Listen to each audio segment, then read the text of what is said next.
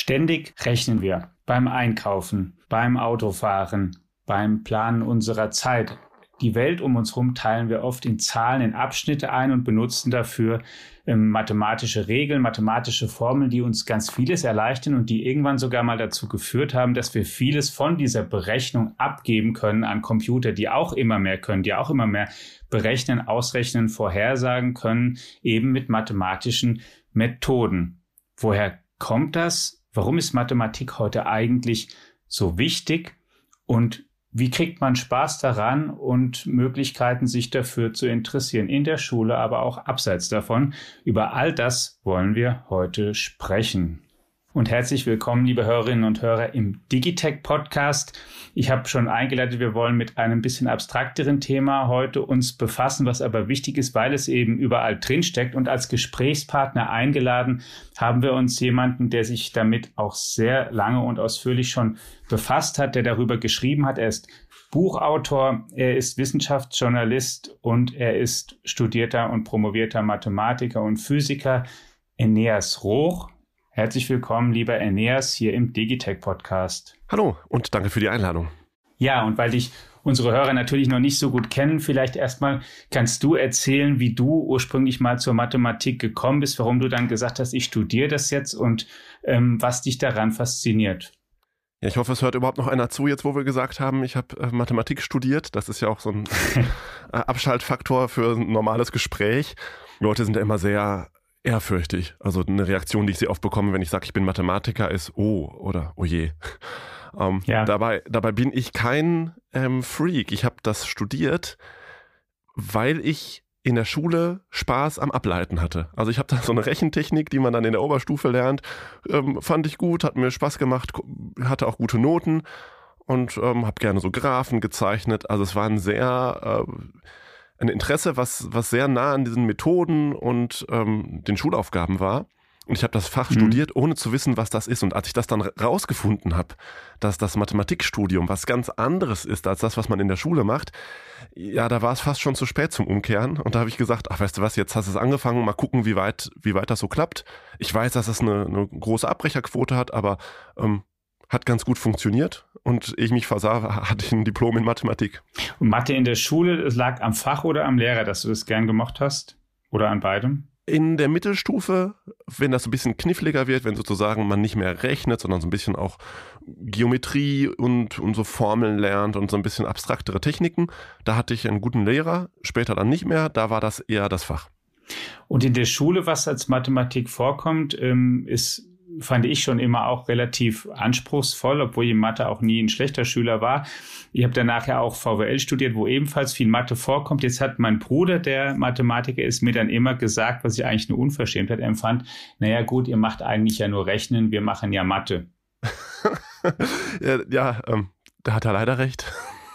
Ja, okay. Also, Die Unverschämtheit das, geht weiter, merke ich gerade. Was ist ja. der Unterschied? Also sagen wir mal, ein Integral oder eine ähm, Exponentialfunktion ableiten ist nur rechnen. Genau, das ist das, was ich gerade auch meinte mit, als äh, im, im, Studium macht man andere Dinge als in der Schule und das, was man in der Schule macht, ist meistens nicht das, was Mathe ausmacht. Also man lernt in der Schule rechnen, das wäre mhm. eigentlich ein etwas besserer Name.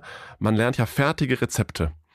Man lernt so und so berechne ich eine Ableitung. So und so berechne ich ein Integral. Und das, was dann darüber ein bisschen hinausgeht, ist, dass man bei Textaufgaben sicher überlegt, ah, welche Werkzeuge könnten jetzt passen. Das geht schon ein bisschen mehr in die Richtung Mathe.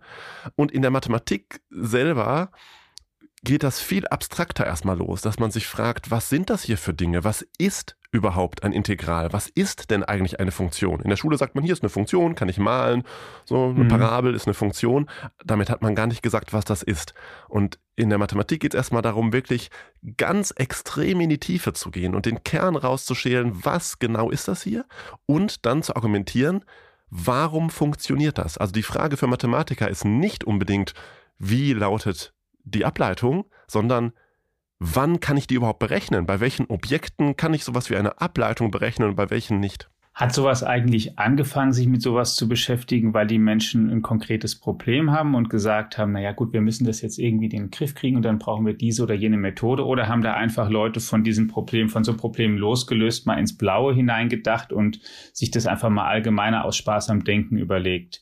Ich erinnere nämlich jetzt so ein bisschen auch wie, wenn wir mal ganz weit zurückblicken, wie auch so Mathe entstanden ist das waren ja ursprünglich, wenn man ganz im Altertum guckt, Griechenland oder Babylon oder davor oder, oder in Ägypten, Leute, die in der Verwaltung gearbeitet haben, die dann bestimmte Sachen organisieren mussten, was weiß ich, Staudämme bauen oder Pyramiden anlegen und die haben dann dafür eben Methoden gebraucht, damit das nicht einkracht am Ende oder funktioniert. Genau, Mathematik ist, ich war jetzt damals nicht dabei, muss ich sagen. ähm, ja, ich äh, auch nicht. Die ist immer motiviert gewesen von ganz praktischen Dingen. Und manche haben sich dann damit zufrieden gegeben, dass man das irgendwie ausrechnen konnte und andere haben dann sich mehr darüber Gedanken gemacht, geht das eigentlich? Und an ein, zwei Beispielen wird das ganz krass klar. Also äh, eine Frage aus der Antike ist zum Beispiel, ich möchte die Diagonale in einem Viereck berechnen. Das Viereck hat zwei Seiten, ein Meter und ein Meter. Wie groß ist jetzt die Diagonale da drin? Das kann man ja mit einem Zollstock nachmessen. Auch in der Antike konnte man das schon nachmessen und hat dann einen Wert gehabt, der hat für alle praktischen Zwecke ausgereicht.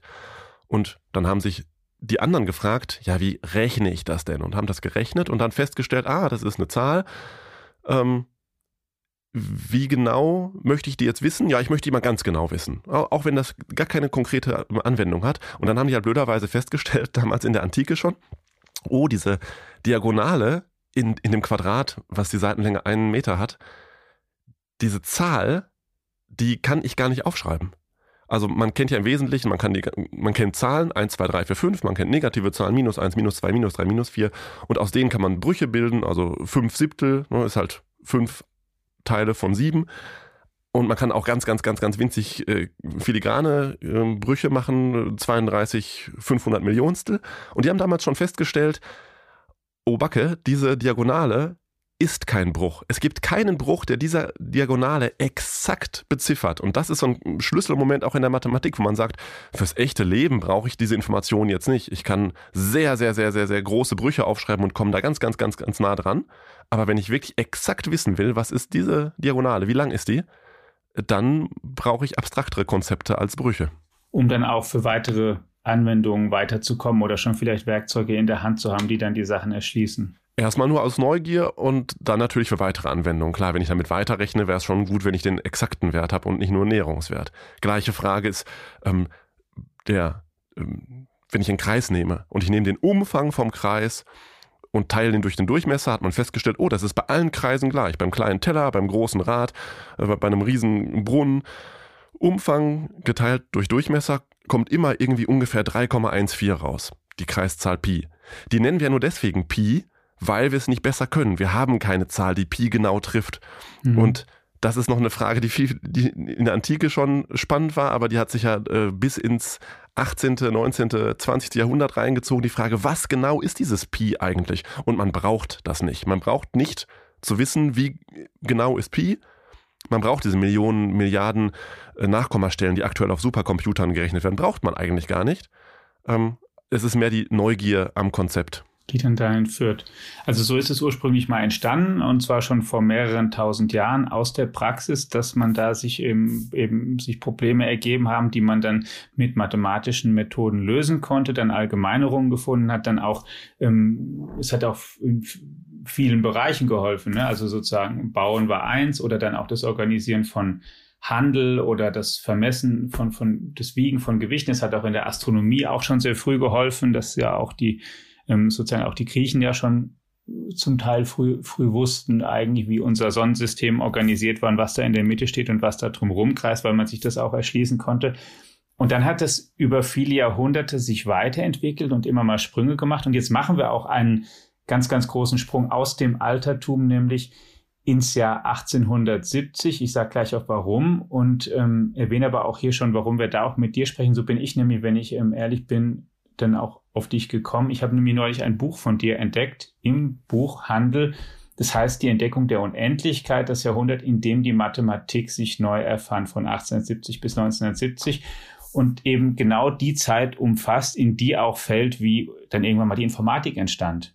wie Computer entstanden sind, wie man irgendwie gemerkt hat, man kann dieses Rechnen und diese, und diese Denkstrukturen, die können eben nicht nur Menschen, sondern die kann man eben auch auslagern auf Maschinen und vielleicht auch tolle Sachen machen. Und ich wollte ehrlich gesagt schon immer mal wissen, sozusagen für, ähm, erklärt für normale Leute, die eben, wie ich, kein Mathematikstudium abgeschlossen haben, was eigentlich die Leute für ähm, gedacht haben oder was sie eigentlich wollten, dass es mal dann dazu kam, zu dieser im wahrsten Sinne des Wortes Revolution in einem Fach wie der Mathematik. Und da möchte ich jetzt anfangen, eben im Jahr 1870 und mit einer Person, die eine ganz wesentliche Rolle gespielt hat, die du uns aber viel besser vorstellen kannst als ich, nämlich mit einem deutschen Mathematiker namens Georg Cantor.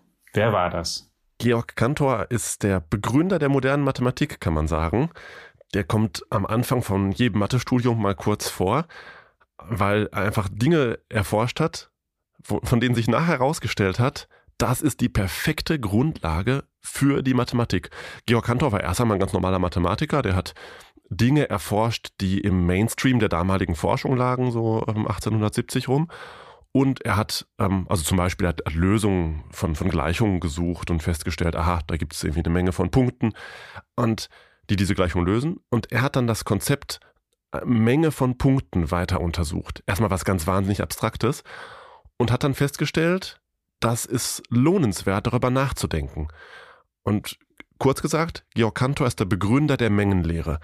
Und alle, die jetzt irgendwie in den 70ern zur Schule gegangen sind, sagen, oh, Mengenlehre, so ich mal irgendwie zwei, drei Kreise, fünf Äpfel, zwei Birnen und eine Schnittmenge. Ja, das Wort Mengenlehre ist da leider ein bisschen verbrannt durch diesen Ansatz, der inzwischen auch in der Schule gar nicht mehr ähm, verfolgt wird. Ja, ich habe ihn auch noch ein bisschen so mitgekriegt, glaube ich. Ja. Mir stand es vor, steht auch nicht ganz hoch im Kurs erstmal. Ja, das wirkt auch irgendwie trivial. Die echte Mengenlehre ist was Abstraktes. Da geht es einfach darum, dass, das, dass der Begriff einer Menge also ich sag mal, einen Einkaufskorb, wo ich Sachen reintun kann oder einen Sack oder wie man sich das immer vorstellen mag, dass dieser Begriff, dieses Konzept sich gut eignet, die gesamte Mathematik darauf aufzubauen. Unter anderem eine sehr naheliegende Frage, was sind Zahlen? Jeder rechnet mit Zahlen, wir lernen in der Schule 2 plus 5 gleich 7. Aber wenn man jetzt jemanden fragt, was ist denn sieben. Ja gut, dann kann ich vielleicht sieben Finger zeigen oder ich kann auf die sieben Zwerge zeigen. Also ich finde Beispiele für sieben. Aber zu sagen, was ist sieben, kann ich eigentlich gar nicht. Merkt man bei größeren Zahlen. Was ist denn 16.235? Was ist das? Und diese Frage, was sind eigentlich Zahlen, das ist eigentlich total kurios, dass das in der Mathematik so viele tausend Jahre äh, offen war, diese Frage. Die konnte erst unter anderem geklärt werden mit der Hilfe von Mengen. Und ja, Georg Cantor ist ähm, in den 1870er Jahren auf die Idee gekommen, Mengen weiter zu erforschen. Und zwar, jetzt wird es richtig äh, kurios, deswegen heißt das Buch ja auch Die Entdeckung der Unendlichkeit, unendliche Mengen. Und das war ein Urknall in der Mathematik, weil man bis dahin nicht gedacht hat, dass das irgendwie zu irgendwas führt. Das hat sich auch keiner getraut, weil Unendlichkeit war so ein spirituelles, vages Konzept, auch theologisch schon besetzt. Man hat im Mittelalter gesagt, Unendlichkeit können wir nicht verstehen. Unendlichkeit ist Gott. Und Georg Cantor hat die Unendlichkeit genommen und mit mathematischen Methoden ganz nüchtern auseinandergenommen, hat angefangen, das zu untersuchen. Und das war, das war fast so was wie ein Sakrileg. Und nicht nur, dass er das gewagt hat, sondern es ist auch was rausgekommen. Und er hat festgestellt, oh, Unendlichkeit kann man mathematisch untersuchen, wie, wie man eine Zahl oder eine Funktion untersuchen kann. Und da kommt was raus. Und die erste Erkenntnis war, man kann mit Unendlichkeiten rechnen, es gibt Regeln dafür. Und die zweite, es gibt gar nicht die eine Unendlichkeit, sondern es gibt verschiedene, verschieden gro große Unendlichkeiten. Also man kann sagen, Georg Cantor hat herausgefunden, manche Unendlichkeiten sind größer als andere. Und wir reden ja hier von sozusagen mathematischen Unendlichkeiten. Ich erinnere auch noch an den Ausspruch von Einstein, der ja auch mal gesagt hat, ähm, äh, es gibt, wie, ich, wie war es? Ich glaube, es gibt zwei Dinge, die sind unendlich. Das einmal das Universum und die Dummheit der Menschen. Aber beim ersten ist er sich nicht sicher. genau, ein Klassiker, ja. Ja, sondern wir reden hier so von mathematischer Unendlichkeit und die ähm, ebenso so Mengen. Ähm, genau, klingt jetzt total ja. abstrakt, aber ähm, das ist, das, das kommt ganz an ganz äh, zentraler Stelle in der Mathematik vor. Die Zahlen. 1, 2, 3, 4, 5, 6, 7, 8, 9, 10, Punkt, Punkt, Punkt. Das ist eine unendliche Menge. Und schon hat man eine Unendlichkeit. Also es klingt jetzt immer so hochtrabend, uh, Unendlichkeit. Ähm, dabei begegnet einem die überall. Zahlen sind unendlich, Brüche sind unendlich. Also alle natürlichen Zahlen, weil es gibt ja auch immer eine mehr. Also es ist ja klar, es endet nirgendwo. Genau. Es gibt keine größte natürliche Zahl, sondern die gehen immer weiter. Und dann habe ich so eine Menge und da gebe ich sogar zu, das, das ist so eine Menge, die, die kann ich mir jetzt zumindest bilde ich mir ein, dass ich mir die zumindest ungefähr vorstellen kann, weil ich so für, für, für, für diese Zahlen zumindest glaube, dass ich ein, also ein gewisses Gefühl habe oder zumindest weiß, was das eben ist, eins, zwei, drei, vier und auch mir intuitiv klar ist, das hat kein Ende. Genau, es gibt dann auch andere Unendlichkeiten, die man sich nicht mehr so einfach vorstellen kann, aber zum Beispiel die Brüche, da kann man sich auch vorstellen. Ja, alleine zwischen 0 und 1 liegen ja unendlich viele Brüche. Ein Halb, ein Drittel, ein Viertel, ein Fünftel, ein Sechstel, ein Siebtel, ein Achtel und noch ganz, ganz viele andere. Also das ist auch eine Unendlichkeit. Und Georg Cantor hat diese Unendlichkeiten klassifiziert und hat die untersucht, was für Eigenschaften haben die. Und das Krasse war, deswegen ist das auch so eine spannende Figur für, ähm, für, für ein, ein Buch gewesen, habe ich gedacht. Das muss ich mal erzählen. Das ist, äh, klingt jetzt wie so eine ähm, Rechenübung, die man in seinem einsamen Arbeitszimmer am Schreibtisch machen kann. Man hat damals noch gar nicht geahnt, dass das so fundamentale Bedeutung für die Mathematik hat, was er da tut. Und vor allen Dingen haben das die Mathematiker damals nicht erkannt. Georg Cantor hat also die Unendlichkeit erforscht, hat herausgefunden, das geht und Unendlichkeit ist ganz was anderes, als wir uns vorgestellt haben. Und dann blieb aber das große Hallo in der Mathematiker-Community völlig aus. Und das wurde damals einfach nicht verstanden. Im Gegenteil, das wurde sogar bekämpft. Es gab einflussreiche Mathematiker, die dann ja alles dran gesetzt haben, um Kantors Publikationen zu verhindern und der arme Mann saß da mit seiner bahnbrechenden Erkenntnis und er hat auch schon gemerkt, das ist was Wichtiges und wurde einfach von den Fachkollegen vollkommen ignoriert. Das müssen wir noch ein bisschen aufdröseln. Also der, das ist ja manchmal in der Wissenschaft auch so, es gibt so eine bestimmte Community, die ist etabliert, die ist da, auch mit bestimmten Größen, die eben da sind. Und dann kommt jemand und sagt, ich habe jetzt was ganz Neues und droht damit ja nicht nur sozusagen dann selbst ins sozusagen vielleicht ins, ins, ins Rampenlicht zu geraten, sondern auch vielleicht bisschen das Wissen oder die Erkenntnisse der anderen zu entwerten. Also es ist ja nicht nur in Mathe so, sondern das ist ja in jedem Wissenschaftsbereich so. Aber wenn du nochmal da sagen kannst, okay, die, was, was haben die davor eigentlich gemacht oder warum haben die sich davor damit nicht befasst oder was, welche Limitierung ist damit aufgehoben worden? Wenn man das so genau wüsste, man kann darüber nur mutmaßen. Warum hat das vorher keiner untersucht? Vielleicht, weil keiner auf die Idee gekommen ist, einfach das zu machen, dass man das mal untersuchen kann. Und das Perverse, muss man ja sagen, ist ja, dass in der Mathematik eigentlich sehr wenig Diskussionssache ist. Entweder Sachen sind richtig oder sie sind falsch. Und dann kommt jemand daher und zeigt hier, ich habe was begründet. Ich kann hier Unendlichkeiten untersuchen. Also zum Beispiel nehmen wir mal dieses krasse Resultat, das der Kantor da hatte. Manche Unendlichkeiten sind größer als andere. Das hat er nicht einfach sich ausgedacht oder behauptet, sondern er hat das nachgerechnet. Das kann man lesen, nachvollziehen, nachprüfen. Und das ist richtig. Und dass das damals dann nicht akzeptiert wurde, das verblüfft mich heute immer noch, weil die Mathematik ja auch damals schon eine sehr präzise Wissenschaft war, wo man sehr genau eigentlich entscheiden kann, stimmt was oder stimmt was nicht.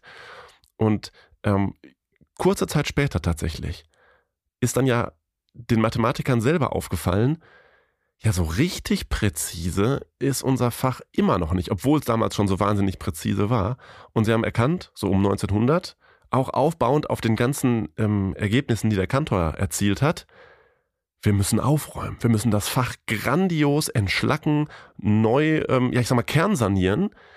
Denn diese Verlässlichkeit, die die Mathematik hat, habe gerade so schnell gesagt, ja, alles ist äh, richtig oder falsch.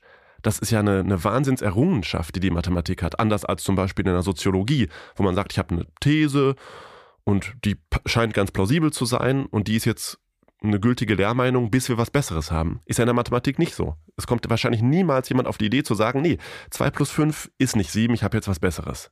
Das wird nicht passieren.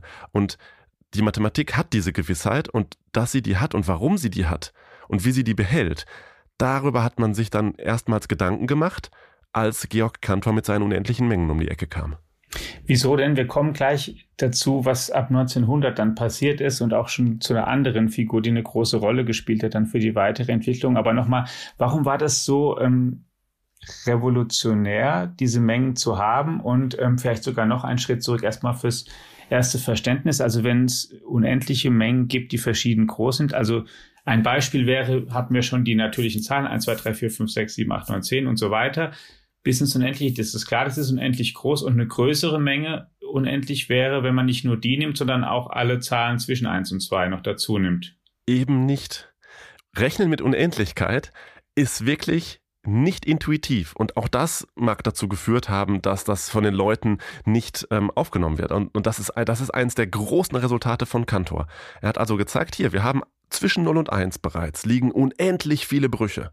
Nur in dem Stückchen. Und zwischen 1 und 2 nochmal. Und zwischen 2 und 3 nochmal. Man hat das Gefühl, oh, diese Brüche sind wesentlich, wesentlich mehr als die natürlichen Zahlen. Und Cantor konnte zeigen, das sind gleich viele. Also er hat erstmal angefangen beim Aufräumen der Unendlichkeiten zu zeigen, dass ganz viele Dinge, die sich intuitiv verschieden groß anfühlen, gleich groß sind. Ich gebe mal ein etwas einfacheres Beispiel. Die na natürlichen Zahlen, 1, 2, 3, 4, 5, die kann man ja erweitern, nach links sozusagen, packt man eine 0 dazu, minus 1, minus 2, also man nimmt die ganzen Zahlen. Dann hat man 1, 2, 3, 4, 5 und so weiter, 0, minus 1, minus 2, minus 3, minus 4. Also alles nochmal ins Negative. Und das fühlt sich ja irgendwie an wie doppelt so viel. Ich habe die gleichen Zahlen nochmal nur mit einem negativen Zeichen davor, mit einem Minus. Und da hat Kantor schon gezeigt, nö, das ist nicht doppelt so viel, das ist genau gleich viel. Und das ist so, es ist so simpel nachzuvollziehen, wie er das gemacht hat. Das ist, äh, habe ich deswegen mir auch getraut, in einem Buch für Normalos aufzuschreiben. Das ist, ist ein Zweizeiler. Das kann man lesen, kann man nachvollziehen und sagen, jo, stimmt, verblüffend. Ähm, ich habe sogar, muss ich sagen, ich habe ein Video für TikTok gemacht und gedacht, na mal gucken, ob ich es auch irgendwie in 50 Sekunden in einem Video erzählen kann, wie das funktioniert, weil das wirklich simpel ist. Und ähm, man stellt halt fest, Rechnen mit Unendlichkeit ist nicht intuitiv. Und auch das mag dazu geführt haben, dass Leute gesagt haben, akzeptiere ich nicht. Aber man weiß es nicht. Und wieso, sag mal, für die Praxis, ist das so ein großer Umschwung gewesen, dass er das machen konnte? Was konnte man dann mit dem, was er da rausgefunden hat, was man davor nicht konnte? Man konnte die Zahlen besser verstehen. Und er hat da gleichzeitig auch mit den unendlichen Mengen Mengen erforscht und man hat festgestellt, Mengen brauche ich in der Mathematik, um zu sagen, was sind Zahlen, was sind Funktionen, ähm, was ist überhaupt Plus was ist das denn? Ich, ich, lerne fast auswendig 3 plus 3 gleich 6, aber was Plus eigentlich bedeutet, was das wirklich ist und all das, das können wir mit Hilfe von Kantors Mengenlehre ähm, wasserdicht aufschreiben, sodass man sagt, ja, das ist ein schlüssiges Konzept, das funktioniert. Und die Frage, was sind eigentlich unsere Zahlen, ähm, die konnte man auch erst mit Hilfe von unendlichen Mengen beantworten. Dafür braucht man das. Fürs echte Leben hat das äh, insofern wenig Belang, als dass man sagt, ja, komm, ich konnte ja auch schon 100 Jahre vorher mit ähm, Differential- und Integralrechnungen total krasse Sachen ausrechnen. Gerade so ähm, um 1800 rum hat sich ja Mathematik und Physik haben sich gegenseitig sehr inspiriert und ähm, du hast ja gerade schon erwähnt, für die mhm. Astronomie sehr wichtig. Da ähm, erwähne ich immer gern den Neptun. Der Neptun ist ja der erste Planet, der am Schreibtisch entdeckt wurde weil man den nicht, nicht sehen konnte ja. im Teleskop. Dafür war der Himmel einfach zu groß und der Neptun zu klein und zu, zu dunkel. Und der wurde anhand von anderen Dingen berechnet. Und erst anhand dieser Berechnung wusste man, wo muss ich denn suchen? Da muss irgendwo noch einer sein. Die Zahlen sagen mir das. Und dann erst hat man den entdeckt. Ähm, all die ganzen Dinge funktionieren ja ohne, dass die Mathematik bis auf die unterste Ebene präzise funktioniert. Aber das, was Mathematikerinnen und Mathematiker sich immer schon gedacht haben, ja, schön, dass das mehr oder weniger durch Zufall hier alles funktioniert. Ich würde doch gerne wissen, dass die Mathematik konsistent ist, dass die wirklich funktioniert, dass da nicht irgendwann rauskommt, hups, alles falsch, alles bricht in sich zusammen. Ähm, diese Gewissheit brauchen Mathematiker. Anwender brauchen die nicht. Also VWLer, BWLer, Ingenieure, die brauchen das nicht. Aber die ist eben wichtig, weil auch die Mathematik am, am Ende ja auf bestimmten Setzungen auch beruht, dass man Sachen einfach mal, ähm, also so habe ich zumindest noch in, aus der Schule in Erinnerung, Axiome hat, die eben man einfach mal setzen, aus denen man dann alles Mögliche ableitet und das muss eben auch, auch konsistent funktionieren können. Genau. Und wenn man jetzt an moderne Anwendungen denkt, wenn ich zum Beispiel ein Smartphone bauen möchte, ähm, hm. jemand sagt, hier Eneas, kriegst einen Lötkolben in die Hand, bau mal ein Smartphone, das könnte ich gar nicht, weil da muss ich ja so viel Mikroelektronik berechnen, allein schon damit so ein Touchbildschirm funktioniert. Da muss ich so viel berechnen und es wäre schon gut zu wissen, dass diese ganzen Rechenmethoden wirklich funktionieren. Oder wenn ich ein ähm, wenn mir jemand sagt, Ineas, brauch mal einen Teilchenbeschleuniger. Also ohne ähm, coole, verlässliche Mathematik, auch anspruchsvolle Mathematik, die weit über Rechnen hinausgeht, würden wir heute einfach nichts haben, was irgendwie Spaß macht und was, was modern ist. Also Mathematik braucht man schon auch in hinreichender Tiefe, aber nicht mehr der äh, Endanwender. Jetzt hast du schon einen Link gebaut nach 1900 und wir kommen mal zur zweiten Person. Georg Cantor ist sozusagen der erste, der auch in deinem Buch dann vorkommt, sozusagen als, als Begründer. Und dann machen wir einen Sprung nach 1900, ein Jahr, in dem in Paris die Weltausstellung gewesen ist und überhaupt auf der ganzen Welt eine ziemliche Aufbruchstimmung geherrscht hat, weil in vielen verschiedenen Wissenschaften Durchbrüche erzielt worden sind, in der Medizin, in der ähm, ähm, Röntgenstrahlung, in, in der Psychologie, im, im Automobilbau, also auf vielen Gebieten. Und man hat plötzlich gedacht, jetzt ähm, entsteht gerade was, was ganz Neues. Unsere ganze Zivilisation ähm, kommt auf eine neue Stufe sozusagen technologisch. Und da hat in Paris eben haben sich auch die Mathematiker getroffen und vor allen Dingen einer hat für Aufsehen gesorgt, auch ein deutscher Mathematiker, David Hilbert hieß der. Ja. Jetzt bist du wieder dran, um uns den vorzustellen, der der ganzen Zunft ja ein ordentliches Programm aufgegeben hat, glaube ich, wenn ich es richtig weiß. Ja, der hat, der hat was Verblüffendes gemacht, der David Hilbert. Ähm, der, der ist von seiner Bildungsbiografie her auch interessant. Ähm, er ist ein Spätstarter in der Mathematik gewesen. Normalerweise sagt man, ja, Mathematiker, wenn die so 30 sind und da ist noch nichts Tolles gekommen, dann passiert auch nicht mehr viel. David Hilbert, kommt nichts mehr. Da kommt nichts so. mehr, genau. Da, ähm, da ist kein großes Resultat mehr zu erwarten, kein, kein, kein brillanter neuer Ansatz.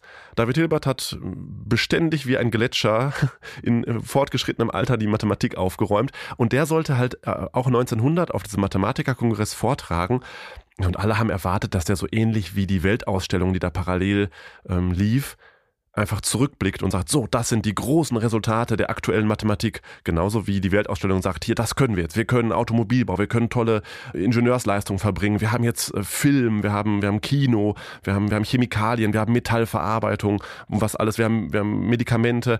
Was hat David Hilbert gemacht? Er hat sich hingestellt und gesagt, ich gucke heute mal nach vorne. Was sind denn die wichtigen Dinge, die noch nicht funktionieren? Was ist das, was wir dringend mal wissen müssten, aber noch nicht tun? Ich benenne jetzt mal 23 Probleme, von denen ich finde, die sollten mal im nächsten Jahrhundert dringend geklärt werden. Das war ja schon mal, war ja schon mal ein skurriler Einfall, eben nicht ja. eine Leistung zu feiern, sondern eher den Leuten eine Hausaufgabe mitzugeben. Und durch geschichtlichen Zufall und weil David Hilbert schon so ein wahnsinniges Renommee als guter Wissenschaftler hatte, ist diese Liste weltberühmt geworden, weil es enormes, ähm, enorme Reputation versprach, wenn man eins von Hilberts Problemen gelöst hat. Und so ist es gekommen, dass David Hilbert mit dieser Liste im Wesentlichen der Mathematik ihren Kurs vorgegeben hat für ja, die, das erste Drittel des 20. Jahrhunderts, weil es sich alle auf diese Liste gestürzt haben. Oh, ich möchte auch eins von den Hilbert-Problemen be beantworten. Und was besonders ähm, skurril ist, ist, die erste Frage auf der Liste, also Problem Nummer eins, von dem David Hilbert findet, es müsste dringend geklärt werden, war eine Frage über die Unendlichkeit. Eine Frage, die sich der Georg Cantor zwischendurch gestellt hat und die er nicht beantworten konnte. Und das, das Spannende an diesen Personen ist auch, wer sagt, ach, ich habe eigentlich mit Mathematik überhaupt nichts am Hut, auch für die, glaube ich, lohnt sich das Buch, sonst hätte ich es ja nicht geschrieben. Ähm, nicht nur, weil ich selber Mathe cool finde, sondern auch, ja. weil ich glaube, da kann man echt was, was lernen. Also für alle, die sich so ein bisschen wissenschaftlich interessieren, ein bisschen mathematisch interessieren, ist da ein Wow-Effekt drin. Aber auch für Leute, die sich, sagen wir, nur historisch interessieren oder biografisch. Kantor, Kantor ist ganz ähm, tragisch in der Psychiatrie gestorben. Mhm. Und man denkt natürlich sofort, ist ja klar, wer die Unendlichkeit erforscht, wird verrückt. Das, das habe ich schon so oft gehört, dass Leute gesagt haben, ja, ist ja, ist ja kein Wunder. Ne? Mhm. Ähm, und es gibt auch ein paar Indizien, dass man sagt, Kantor hat diese kleine Frage, ganz kleine, unscheinbare Frage über die Unendlichkeit und die konnte er nicht lösen. Jahrelang ähm, dran gearbeitet, immer wieder Nervenzusammenbrüche gehabt, in der Psychiatrie gewesen, sich zurückgekämpft, zurück an den Schreibtisch gekämpft, wieder dran gearbeitet, wieder nichts, ähm, dass das einen irgendwie zermürbt kann man denken. Man muss aber fairerweise sagen, nee, er hatte halt eine psychische Erkrankung, die mit seiner Arbeit wohl nichts zu tun hatte. Ja. Und David Hilbert hat erkannt, oh, diese Frage ist fürs Fach so wahnsinnig wichtig. Und er hat diese Frage auf Platz 1 ähm, gesetzt. Und äh, es sollte noch eine ganze Weile dauern. Das Buch geht ja bis 1970, bis man die Frage wirklich klären konnte. Und Hilbert, das ähm, auch nochmal zur Klarstellung, der war schon tatsächlich eine große Nummer im Fach. Ähm, hast du ja auch schon angedeutet, die Welt hat dann da drauf geguckt oder viele sich dran orientiert. Also der hatte schon eine gewisse Reputation, dass man wirklich sagen konnte, wenn der so eine Liste macht, dann es ist ja, wie soll ich sagen, es braucht ja wahrscheinlich ein gewisses Selbstbewusstsein, wenn man glaubt, man kann ähm, mal für eine ganze Welt oder für eine ganze Disziplin ähm, die Leitfragen für ein Jahrhundert vorgeben. Das ja, ist ähm, ja. zumindest nicht Aber das, das hatte er, mich, das hatte ja. er, das Selbstbewusstsein. Okay. Und ähm, das hat er auch berechtigterweise. Denn das, was Hilbert gemacht hat, war, er hat in der Mathematik aufgeräumt. Der hat sich für bestimmte Fragen interessiert und festgestellt, oh, hier ist es zum Teil irgendwie schwierig zu berechnen und er hat Strukturen gesehen, wo andere nur Techniken gesehen haben und hat erkannt, wenn ich das Problem ein bisschen abstrahiere, dann ist plötzlich alles viel, viel einfacher. Und auch das haben am Anfang viele nicht so wahrhaben wollen und haben gesagt, das ist doch keine Mathematik, das ist Theologie, was er hier betreibt. Ähm, und dieser Ansatz von Hilbert, Dinge zu abstrahieren, um es leichter zu machen, das ist ja das, was, was viele auch heute gar nicht so ähm, erkennen in der Mathematik. Oh, komisch, rechnen mit Buchstaben. Wieso schreibe ich denn a plus b in Klammern zum Quadrat? Ja, weil es viel einfacher ist, sowas allgemein als kurze Regel aufzuschreiben für beliebige Zahlen a und b.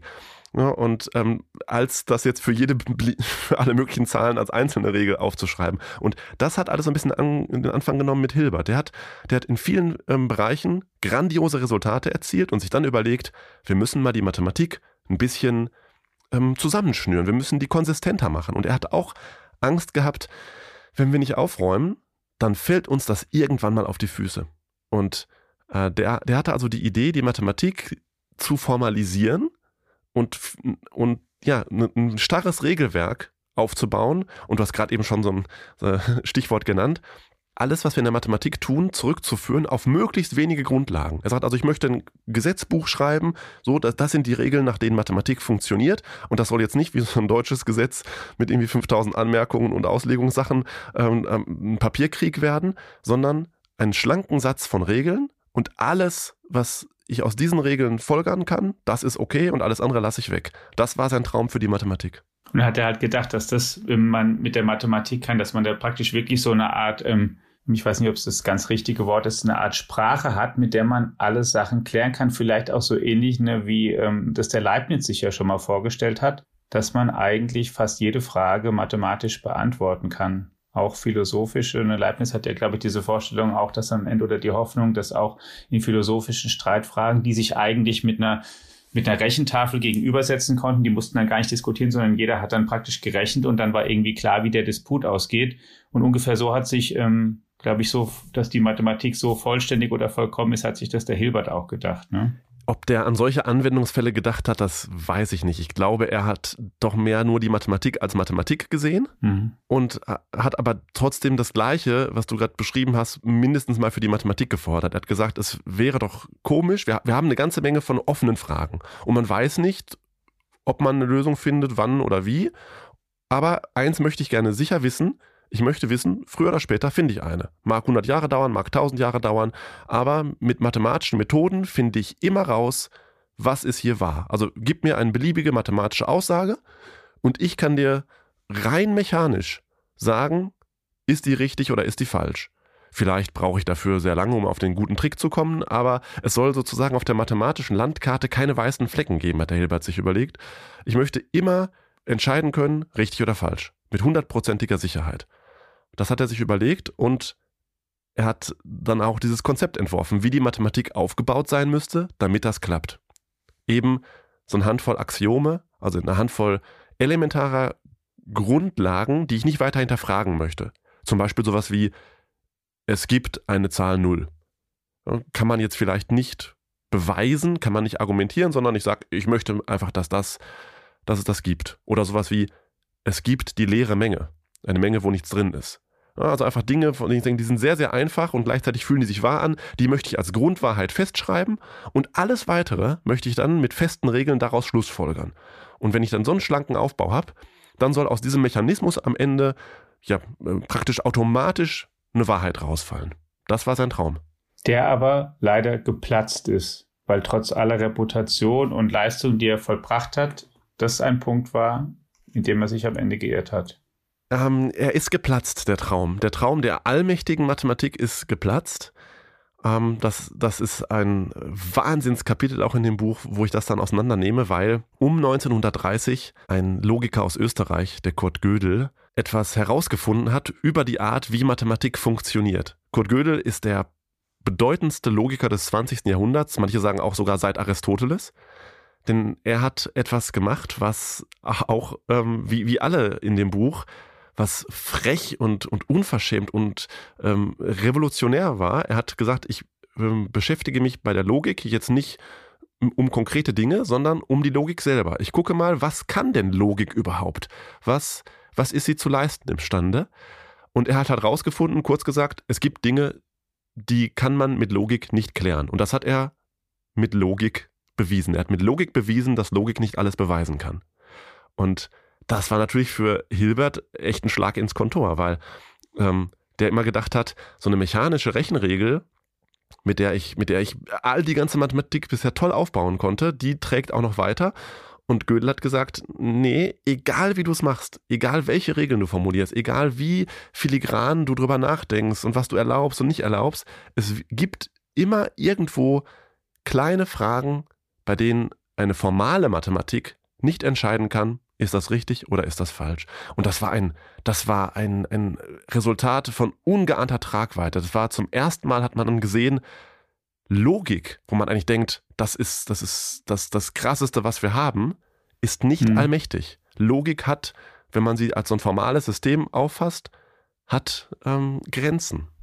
Kannten die sich persönlich gut, der Gödel und der Hilbert? Nee. Die waren, ähm, die waren beide auf der gleichen Konferenz oder zumindest sie waren beide in, in mhm. Königsberg. Und ich hatte immer gedacht, oh prima, die waren beide, ähm, die waren beide vor Ort. Das klingt nach einem dramatischen Showdown, Showdown in Königsberg. Der Jahrhundertmathematiker David Hilbert äh, tritt an gegen einen vollkommen unbekannten Logiker. Kurt Gödel war ähm, Ende 20 äh, ein, ein, ein Nobody, ein Doktorand wie, oder ein Postdoc wie viele andere auch als er dann da auf dieser Konferenz sagt, übrigens, mhm. ich habe hier was rausgefunden und haut dann einen so einen Satz raus, der im Prinzip das ganze Fach ähm, schockt. Und ich habe mal gedacht, das ist eine tolle Geschichte, die man erzählen kann, aber leider waren die nicht im gleichen Raum, ähm, die haben sich nicht gekannt. Und war Hilbert nachher beleidigt, als er das gehört hat? Das ist die große spannende Frage. Ich habe viele historische Fragen gehabt, die mich sehr interessiert haben. Also, mhm. ähm, wie reagiert David Hilbert, als klar wird, sein Lebenstraum funktioniert nicht? Und ähm, da habe ich versucht zusammenzutragen, was man weiß. Man weiß sehr, sehr wenig. Er war wohl ähm, not amused, würde man sagen. Aber viel mehr, viel mehr weiß man nicht. Er hat leider kein Tagebuch geschrieben. Und die Frage, kann Hilberts Vision einer vollständigen, leistungsstarken Mathematik, die wirklich über alle Zweifel erhaben ist, kann, der trotz, kann die trotzdem erreicht werden? Das ist eine Frage, die immer noch heiß diskutiert wird. Und da gibt es auch Ansätze, kann man aber jetzt hier leider mündlich nicht in einem Satz zusammenfassen, weil das geht einfach so tief in die Logik, dass äh, da, da braucht man schon, ich sag mal, Schutzausrüstung.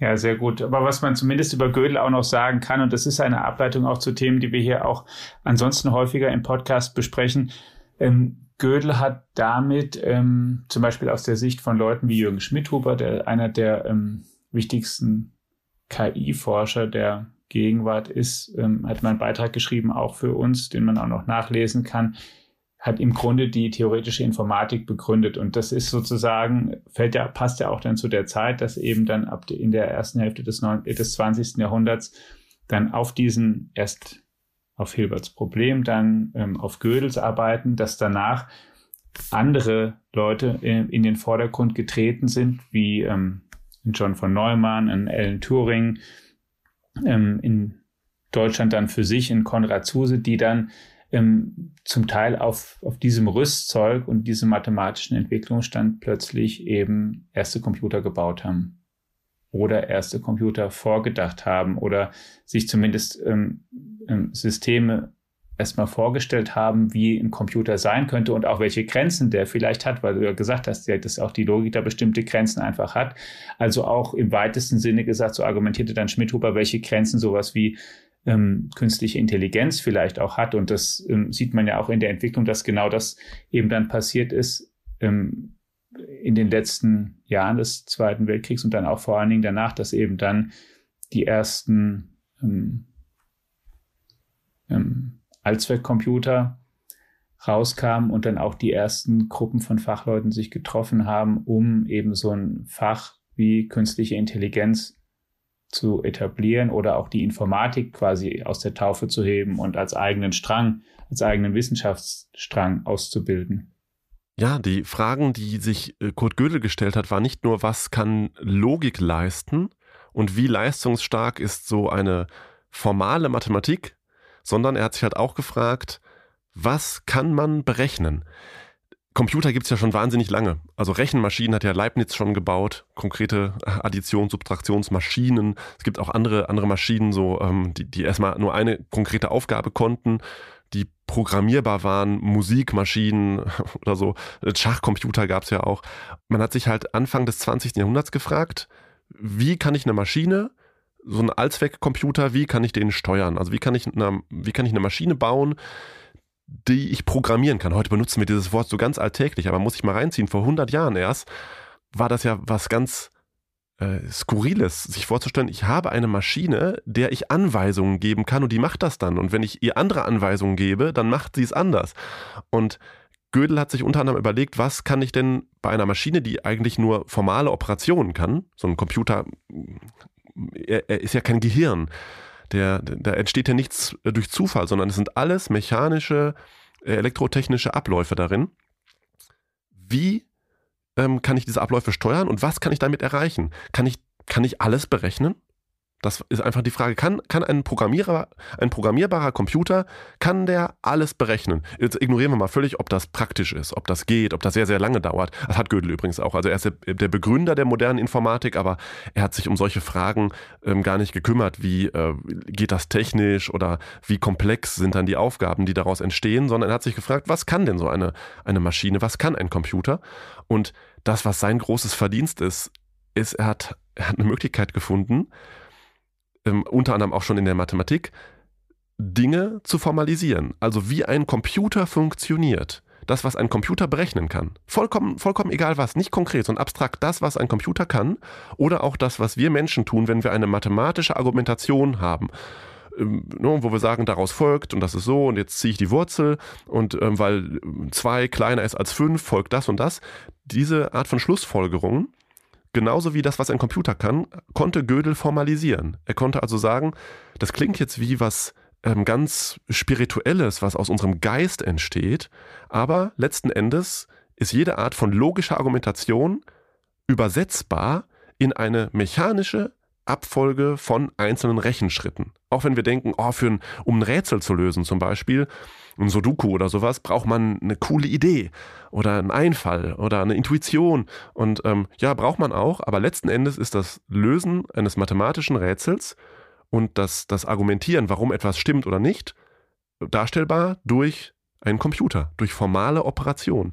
Und ähm, danach haben dann andere weitergemacht und diese Idee äh, weiter, weiter ähm, konkret vorangetrieben und auch dann sich überlegt, wie könnte man denn dann Computer bauen. Das ist alles nicht geeignet, um echt einen Computer zu bauen. Das sind alles Dinge, die braucht man, um zu überlegen, was können Computer theoretisch. Wenn ich einen echten Computer bauen will, muss ich anders anfangen. Aber es sind, es sind Modelle für einen Computer. Ja, und es ist eben auch die Voraussetzung dafür, dass wir halt heute wirklich Computer haben, mit denen wir ganz viele Sachen machen können und eben nicht nur eine spezielle. Ich kann eben heute mit dem Computer nicht nur die Addition durchführen, wie du es gerade an Beispiel einer Maschine gesagt hast, sondern ich kann eben Texte schreiben, Sachen ausrechnen, Spiele spielen, Videos gucken, Mails verschicken. Ich kann halt ganz viele verschiedene Sachen machen und das mit einem und demselben Computer mit verschiedenen Software-Applikationen natürlich, aber mit sozusagen mit derselben Maschine, um es mal mit den Worten zu sagen. Ja, ja ist schon Wahnsinn, ne? Was am Ende mit rauskam. Ja.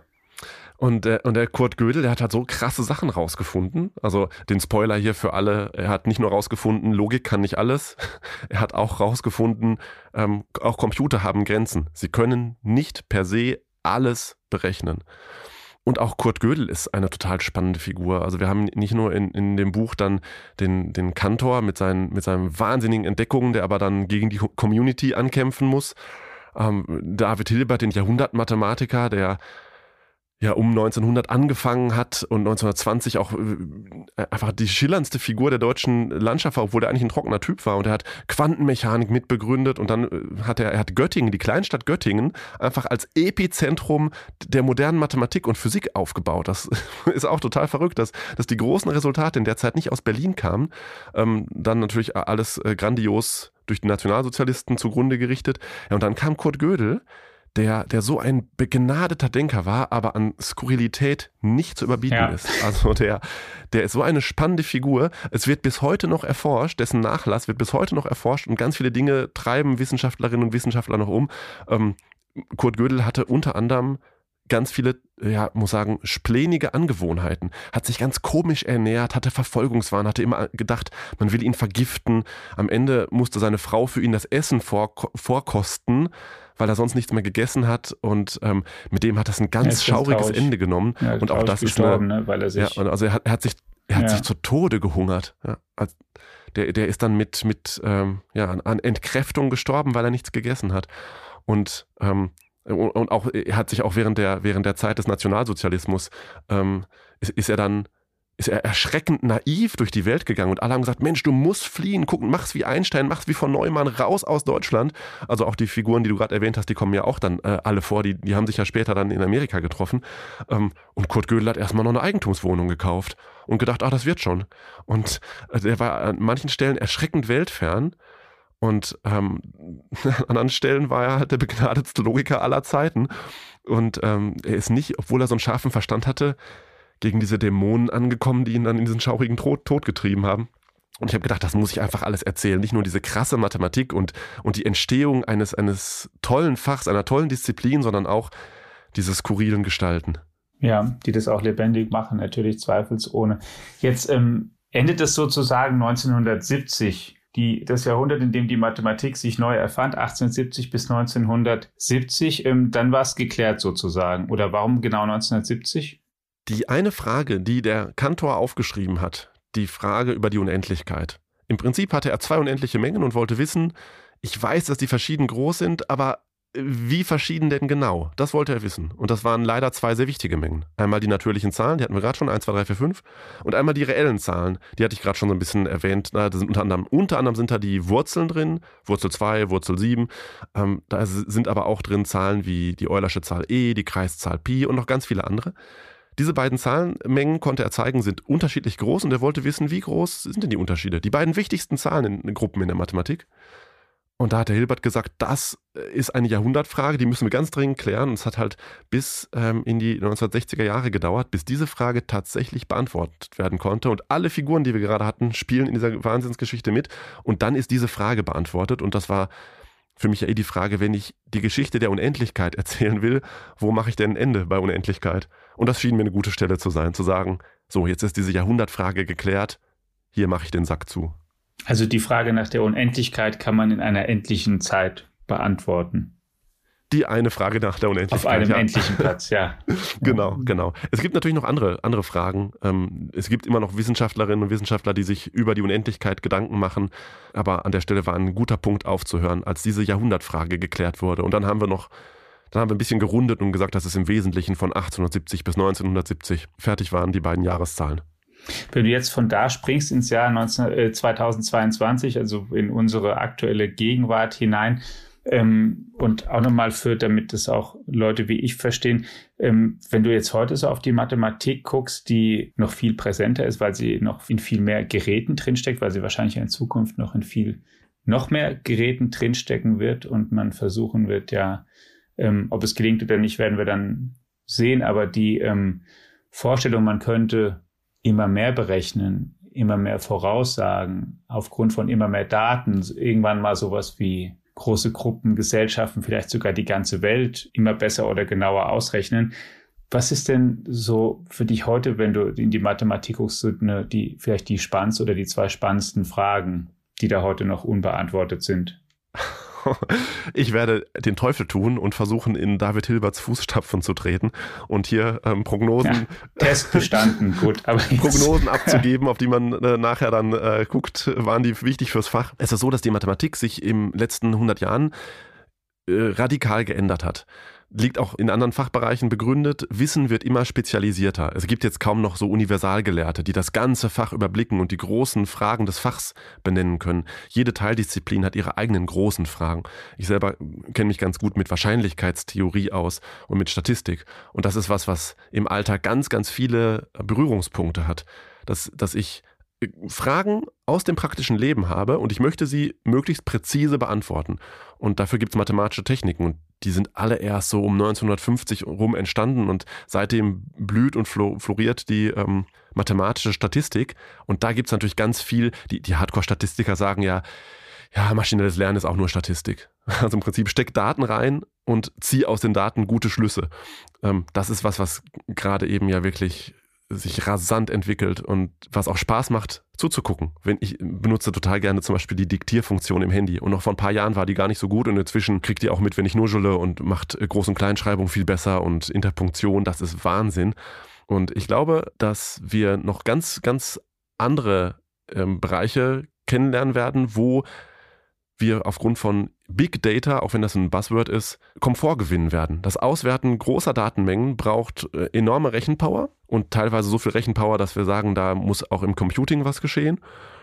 Und gleichzeitig braucht das andere statistische Methoden und da sind noch ganz, ganz große Schätze zu heben, glaube ich. Sagt Eneas Roch, mit dem wir gesprochen haben heute über ein abstrakteres Thema als in vielen anderen Folgen, das wissen wir auch, aber ein, ich finde, sehr faszinierendes und eines, über das man gut nachdenken kann und für das man sich auch interessieren kann, weil es immer wichtiger wird, die ähm, Mathematik, wie sie zu dem geworden ist, was sie heute ist. Und wir haben es ganz konkret dann besprochen anhand von Personen wie Georg Cantor, David Hilbert, Kurt Gödel, die am Ende des 19. und am Beginn des 20. Jahrhunderts ähm, dieses Fach in eine Richtung gebracht haben, aus der auch der Computer hervorgegangen ist, aus der die Informatik hervorgegangen ist, aus der verschiedene Bereiche der künstlichen Intelligenz hervorgegangen sind und die ähm, zur Grundlage in immer mehr Fächern wird, weil natürlich auch die, die Datenauswertung nicht nur in den Naturwissenschaften, sondern auch in den Geisteswissenschaften immer eine immer